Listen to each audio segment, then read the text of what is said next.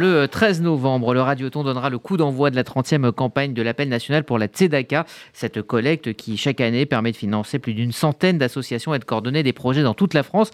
Une campagne dans un contexte très particulier avec une inflation galopante, une crise énergétique qui euh, impactera notamment les plus euh, fragiles. Et pour en parler, nous sommes en studio avec euh, Richard Audier, le directeur général du Fonds social juif unifié. Bonjour. Bonjour Rudy. Bienvenue dans ce studio. Alors avant de parler du cœur de cette campagne et des actions, j'aimerais revenir avec vous euh, sur l'actualité récente et le climat justement autour euh, du monde associatif et caritatif. Euh, la semaine dernière, France 2 a diffusé un numéro de Cache Investigation consacré au financement du monde associatif, une enquête plutôt à charge qui dénonçait certains dysfonctionnements, notamment du côté de l'UNICEF. Je propose d'écouter un extrait de la bande-annonce. Les Français peuvent-ils faire des dons en toute confiance?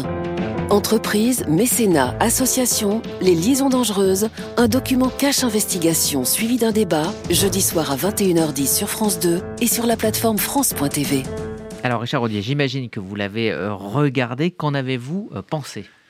On était au courant du, sujet euh, par le biais du syndicat professionnel des ONG auquel euh, le Fonds social euh, appartient. On est administrateur de, de France Générosité et on attendait avec impatience ce reportage, effectivement, qu'on a regardé, qui est à charge contre les associations, qui est à charge contre le mouvement de générosité des Français dans une période qui est déjà difficile puisque la, générosité est en baisse depuis deux ans après le Covid, avec une inflation qui est forte, avec une baisse des dons euh, pour la plupart, c'est un problème de pouvoir d'achat.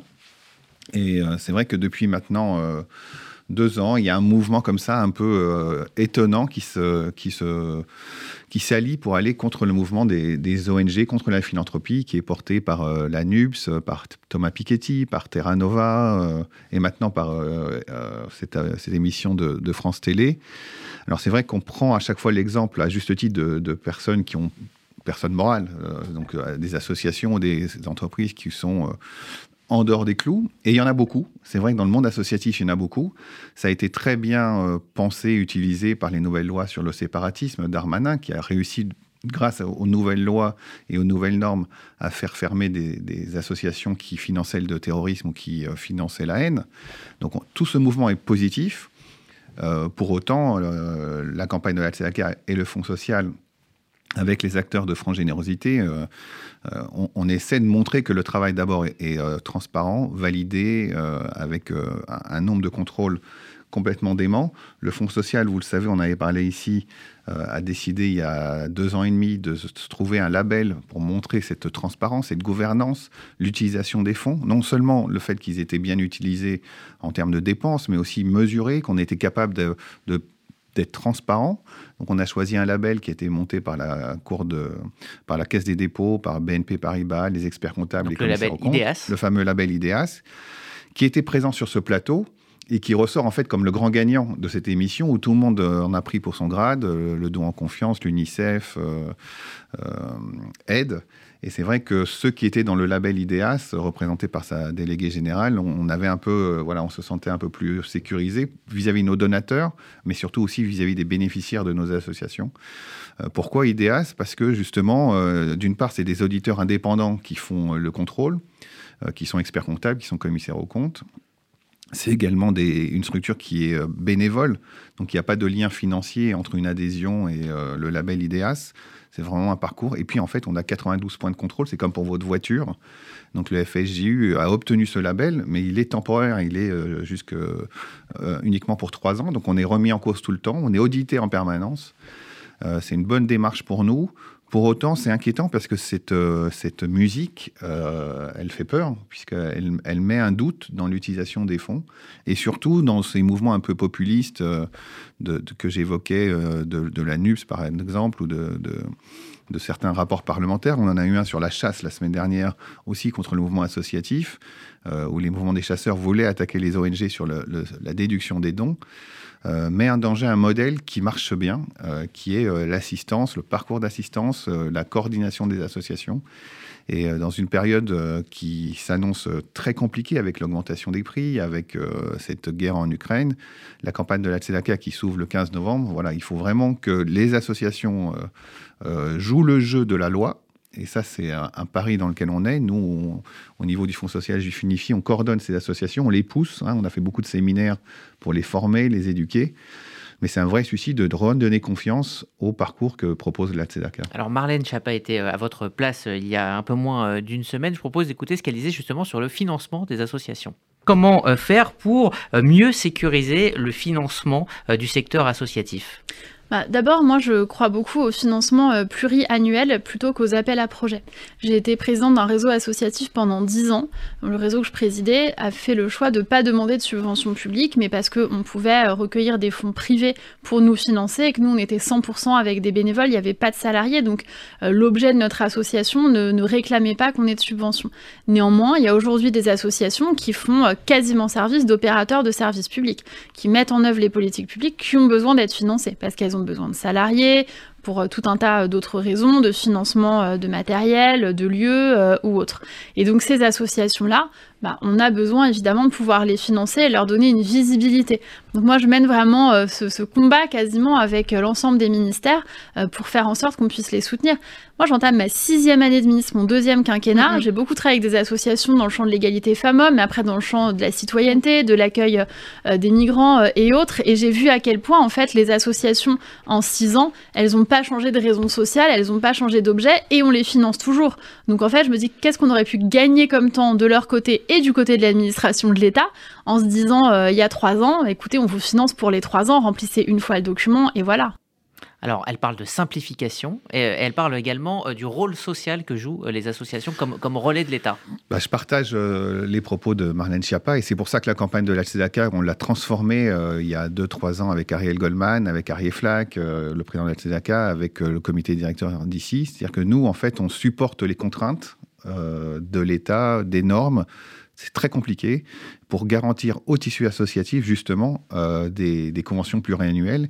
Et c'est ce qui nous a permis justement avec la Tzedaka euh, de l'année dernière, hein, on a levé euh, plus de 3 millions d'euros, de proposer au tissu associatif qui a pas toujours compréhension de tout ce qui se passe euh, dans ces normes, de sécuriser des parcours. Donc ça a été des parcours sur le handicap avec euh, la BPIEH pour euh, les, enfants en situation de handicap. Ça a été avec la, le, c'est Seban et avec Julie justement Guez à Marseille pour cette structure d'EHPAD avec le Casim à Marseille qu'on a financé avec des financements publics. Hein. On amène le cash qui permet à l'EHPAD de, derrière de faire un emprunt et de, de, se faire financer par les ARS et le financement public. Donc c'est exactement ce que fait la campagne de la Tzedaka, c'est de venir sécuriser des parcours d'assistance, mais sur du long terme, du 3 à 5 ans. C'est une démarche très neuve, puisqu'avant la Tzedaka était vraiment axée sur l'urgence. Aujourd'hui, on fait les deux. On fait l'urgence et en même temps on met ses plans de financement à long terme. Et euh, nous, euh, Fonds social, on vient faire ce paravent euh, pour, pour, pour, pouvoir administrer, coordonner uniquement en tête de réseau, mais qui est essentiel puisqu'on vient collecter et remettre 100% euh, de cet argent dans le, dans le tissu. Alors il y a une, expression qu'on va énormément euh, employer lors de ce mois de CDK, c'est celle de parcours d'assistance, parce que ça aussi c'est important de, comprendre euh, en quoi le maillage associatif est important pour, pour aider quelqu'un. On ne peut pas intervenir que seulement sur un un plan. En fait, c'est le sujet central de Marlène Schiappa. C'est pour ça qu'au au micro d'RCJ, elle, a remercié le, Fonds social. C'est-à-dire que l'aide sociale en France, qui est formidable, qui est hors du commun, en fait, elle travaille par silo. Donc, euh, si vous êtes un enfant en situation de handicap, vous avez une association, un parcours social, une ARS, un parcours médical. Mais le frère et la sœur n'est pas pris en compte, la difficulté financière de la famille, pas plus, le logement. Et en fait, pourquoi la Tzedaka, c'est le parcours d'assistance C'est que nous, on vient coordonner plusieurs associations pour répondre à ces difficultés. Les difficultés sont jamais seules. Une femme victime de violence, elle a peut-être des enfants, elle doit retrouver un travail, euh, elle doit s'alimenter. Et donc, les associations, comme le disait Marlène Schiappa, souvent sont euh, financées par le pouvoir public. Et donc, elles ne peuvent répondre qu'à un cahier des charges. Nous, la Tzedaka, par le côté caritatif, on vient répondre aux besoins réels, puisque ces problèmes sont multiples. Et c'est extraordinaire d'avoir une mobilisation aussi forte euh, autour de cette campagne. Hein. Comme je disais tout à l'heure, c'est 3,5 millions d'euros l'année dernière. Et avec ça, on arrive à faire des coordinations. Et j'en terminerai juste pour vous donner un exemple. dans, une heure, on démarre euh, euh, un programme de coordination avec 40 organisations associatives pour les personnes, les seniors, les personnes âgées. Et en fait, on met ensemble des acteurs associatifs, des entreprises, l'État, des sociologues, des psychologues. Et on travaille pendant un an, un an et demi, deux ans, pour ensuite avoir une vision stratégique sur un sujet. Et derrière, la Tzedaka va chercher des programmes qui répondent à ces enjeux stratégiques travaillés par une trentaine, quarantaine d'acteurs. 2023 donc sera une année particulière où on a précisé le contexte. Quelles seront les actions nouvelles, concrètes de, de cette campagne de Tzedaka? On avait financé l'année dernière euh, deux actions majeures, euh, dont une qui était justement pour la BPEH, avec la BPEH qui était pour euh, favoriser le, traitement des personnes en situation de handicap enfants. Et là, en fait, on va transformer le local. On est en train de signer, donc je ne peux pas m'avancer pour l'annoncer aujourd'hui, mais pour intégrer ça avec un logement inclusif d'une quinzaine de studios pour les enfants qui sortent de cette, de association, justement, qui est si couvée, pour qu'ils aient une solution à long terme d'hébergement euh, avec des éducateurs. On a fait la même chose à Toulouse, d'avoir un hébergement d'urgence pour euh, gérer euh, en région, comme on le fait ici à Paris, en Ile-de-France. Et donc, ça, c'est les deux projets qui sont très structurants. Et puis derrière, on, doit répondre à cette crise qui est qui était dans l'impensé, c'est-à-dire une inflation à 10%, une crise énergétique. Donc les fonds d'urgence, euh, à la fois pour euh, les personnes âgées, les personnes en situation de difficulté. Et puis, euh, comme on le fait tous les ans, on a des projets structurants, c'est-à-dire un énorme programme pour les seniors qu'on enclenche avec la Tzedaka 2023. Et justement, on va aller au cœur du concret, direction Marseille, rejoindre Sandrine Seban. Bonjour Sandrine. Bonjour Rudy, bonjour Richard, bonjour à tous. Bonjour. Alors vous êtes euh, à Marseille dans une école de la euh, seconde chance. Expliquez-nous euh, ce qui est mis en place là-bas. Alors exactement, nous sommes là avec Julie Gage, la directrice de, de, la philanthropie, pour réaliser les reportages que vous verrez dans le cadre de cette campagne, notamment sur France 2 le dimanche 4 décembre au matin. Euh, cette école, bah, c'est assez euh, incroyable. Alors comme à chaque fois, Rudy, quand on est au cœur du concret, comme vous le dites, les choses sonnent tout à fait différemment. Et quand j'entendais euh, Richard il y a quelques instants parler du parcours d'assistance et parler de ce qui est fait avec les dons, ben là je peux vous dire qu'on est vraiment euh, concrètement non seulement au cœur de ce qui a déjà été fait, mais surtout de ce qu'il va falloir faire. Euh, cette école, elle accueille en petit comité des enfants qui ont entre 10 et 16 ans, euh, qui sont des enfants qui ne pouvaient plus, pour différentes raisons, suivre leur scolarité, on va dire, de manière plus classique. Euh, ces enfants, quand je dis en petit comité, là, ils sont dans des euh, classes où ils sont entre 2 et 5 suites par classe. Euh, dans une classe, là, il y avait l'anglais, une autre classe le français, les maths, donc l'enseignement à peu près classique, mais euh, des enfants qu'on va euh, couver peut-être un peu plus, avec, qui on va essayer, en fin de compte, des modes euh, d'éducation un peu différents, que ce soit Montessori ou d'autres méthodes. On va euh, tout tenter parce que ces enfants, euh, souvent, sont en échec scolaire assez important. Ce sont des enfants qui parfois viennent de familles extrêmement nombreuses, de familles en très grande précarité. Et euh, bah, cette école, qui existe depuis un peu plus de, euh, de 20 ans, euh, permet à ces enfants de respirer un peu, de comprendre euh, qui ils sont, de comprendre ce qu'ils font et surtout d'envisager euh, l'avenir. Il y a beaucoup, nous a dit la, la, directrice, qui est une femme incroyable, Sarah, il y a beaucoup d'anciens élèves qui ont réussi. D'ailleurs, dans le bureau de la directrice que je viens de voir là, il y a plein de diplômes et c'est très touchant.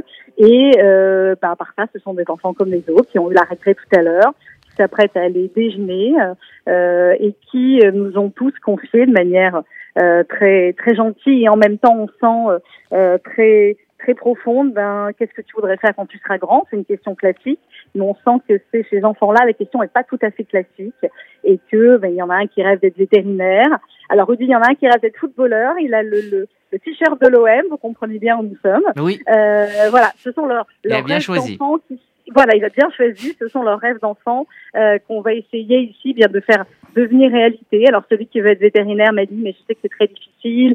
Euh, il y a des, il y a beaucoup d'études à faire. Donc ici, bien tout de suite, la, la, la, la professeure l'a repris, lui a dit mais tu peux y arriver, euh, etc. Et en fait, euh, bah, ces enfants euh, sont ici euh, un petit peu excentrés de Marseille. C'est un très joli lieu, mais un lieu qu'il va falloir équiper beaucoup plus, je ne vous le cache pas, parce que ce sont des préfabriqués.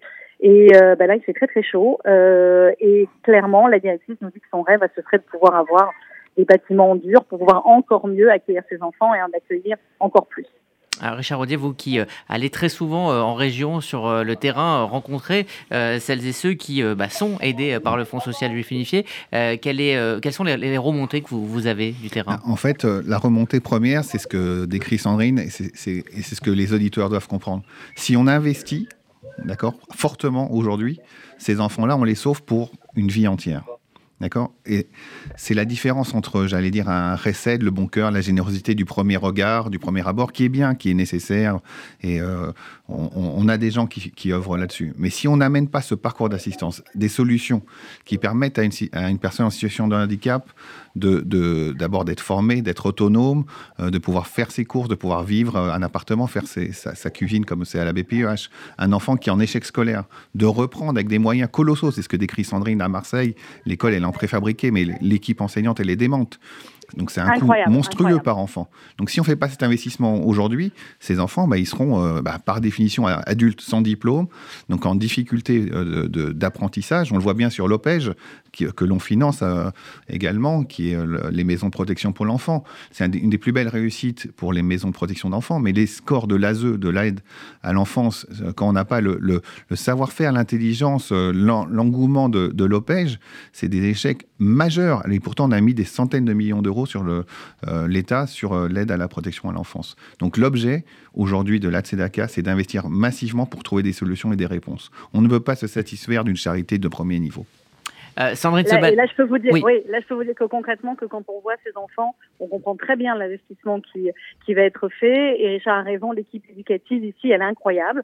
Ce sont des professeurs euh, qui parfois étaient à la retraite, qui reviennent là. Ce sont des bénévoles euh, aussi. On a interviewé Jean, qui est le monsieur à tout faire finalement un petit peu de l'école, qui me dit ben moi en ce moment j'ai pas de travail, donc ben, je préfère être, être bénévole ici et pouvoir euh, aider, faire en sorte que les enfants aient le lieu le plus agréable possible. Alors Sandrine Semal, vous tournez donc euh, un reportage qui sera diffusé euh, donc sur France 2, ça sera quelle Deux date même, Deux. Ce sera le 4 décembre et là on va vite partir de l'école, on a échangé également avec un papa qui tenait absolument à, à venir également échanger avec nous et nous allons repartir pour le Jardin des Roses qui est un lieu que nous avions inauguré l'année dernière avec celui qui est notre parrain cette année, Patrick Bruel. On va voir un an après euh, où ça en est. C'est un lieu euh, de rencontre intergénérationnelle entre euh, personnes seniors, souvent rescapées de la Shoah, et des enfants d'écoles juives ou d'écoles publiques qui viennent à la rencontre, qui viennent faire des ateliers. Il y a également sur place une épicerie solidaire.